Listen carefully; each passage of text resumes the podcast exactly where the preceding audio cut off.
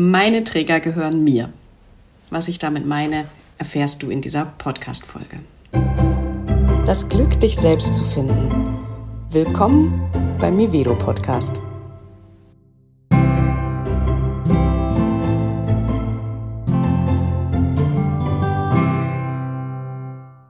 Meine Trigger gehören mir, damit spreche ich auf die Verantwortung an, die wir haben, wenn wir getriggert sind.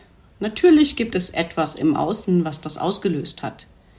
Was dann passiert ist, dass wir in einen getriggerten Zustand kommen. Ein getriggerter Zustand ist meistens ein aktivierter, emotional aktivierter Zustand. Das heißt etwas, wo wir von unserem Nervensystem her mit Flucht oder Kampf reagieren und das ist dann auch das, was passiert. Nehmen wir also an, eine Aussage eines Menschen oder etwas, was ein Mensch gemacht hat, aktiviert uns, triggert uns, dann kann das sein, dass wir zu diesem Menschen jetzt aggressiv werden oder dass wir wegrennen vor dem, die Tür knallen und weggehen oder so. Gerade in zwischenmenschlichen, engeren Beziehungen passiert das ja immer mal wieder, dass man getriggert wird. Nicht nur, aber da am häufigsten. Und wir Menschen neigen häufig dazu zu sagen, ja, der hat mich ja getriggert. Also der andere ist schuld, weil er nicht darauf geachtet hat, mit mir so umzugehen, wie es für mich richtig wäre oder besser wäre oder gut wäre. Das kann man mal so stehen lassen und natürlich kann man sich von Menschen im eigenen Umfeld wünschen, dass sie achtsam mit einem umgehen und wenn sie wissen, dass es triggert, dass sie vielleicht ein bisschen vorsichtig sind und an der Stelle bewusst sich anders verhalten. Das ist wünschenswert und das ist natürlich auch genau umgekehrt wünschenswert, dass wir das tun bei anderen Menschen. Das gelingt noch nicht immer. Wir sind Menschen und erstens gelingt es uns nicht immer, selbst wenn wir die Trigger eines anderen kennen. Und zweitens kennen wir ganz viele Trigger ja auch gar nicht. Das heißt, ich als Auslöser oder auslösende Person kann eigentlich nicht wirklich zur Verantwortung gezogen werden.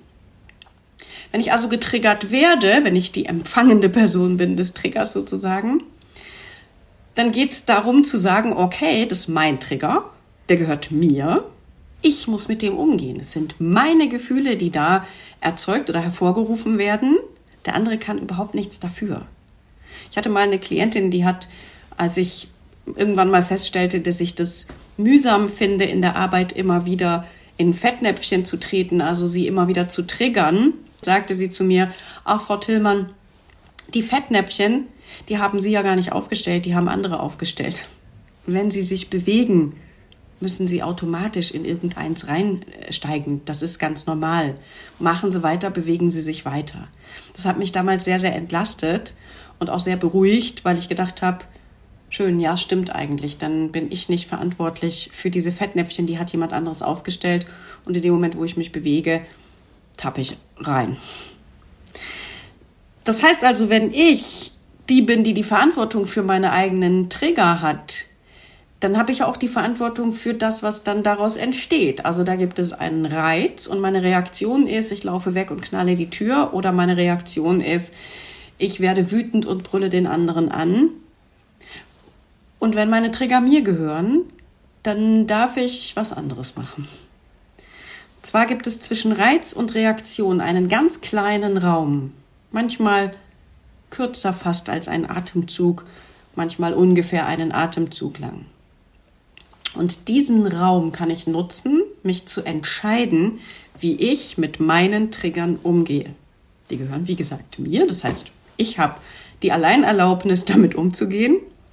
Und wenn mich jetzt etwas triggert, also der Reiz auf mich trifft, bevor ich in die Reaktion gehe, innezuhalten, zu merken, oder oh, gibt es diesen einen Atemzug und den nutze ich und mache einen zweiten draus und vielleicht noch einen dritten.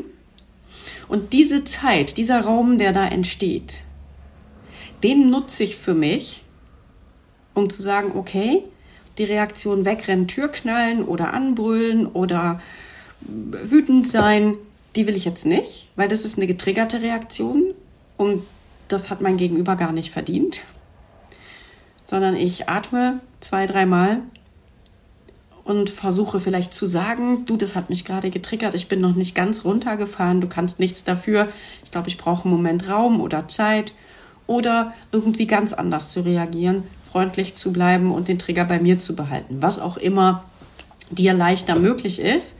Fakt ist, deine Trigger gehören dir, meine Trigger gehören mir, auch wenn es mir nicht immer gelingt. Das gebe ich ganz offen zu. Ähm, gibt Momente, wo ich denke, na, aber jetzt bin ich getriggert und ich kann nicht anders.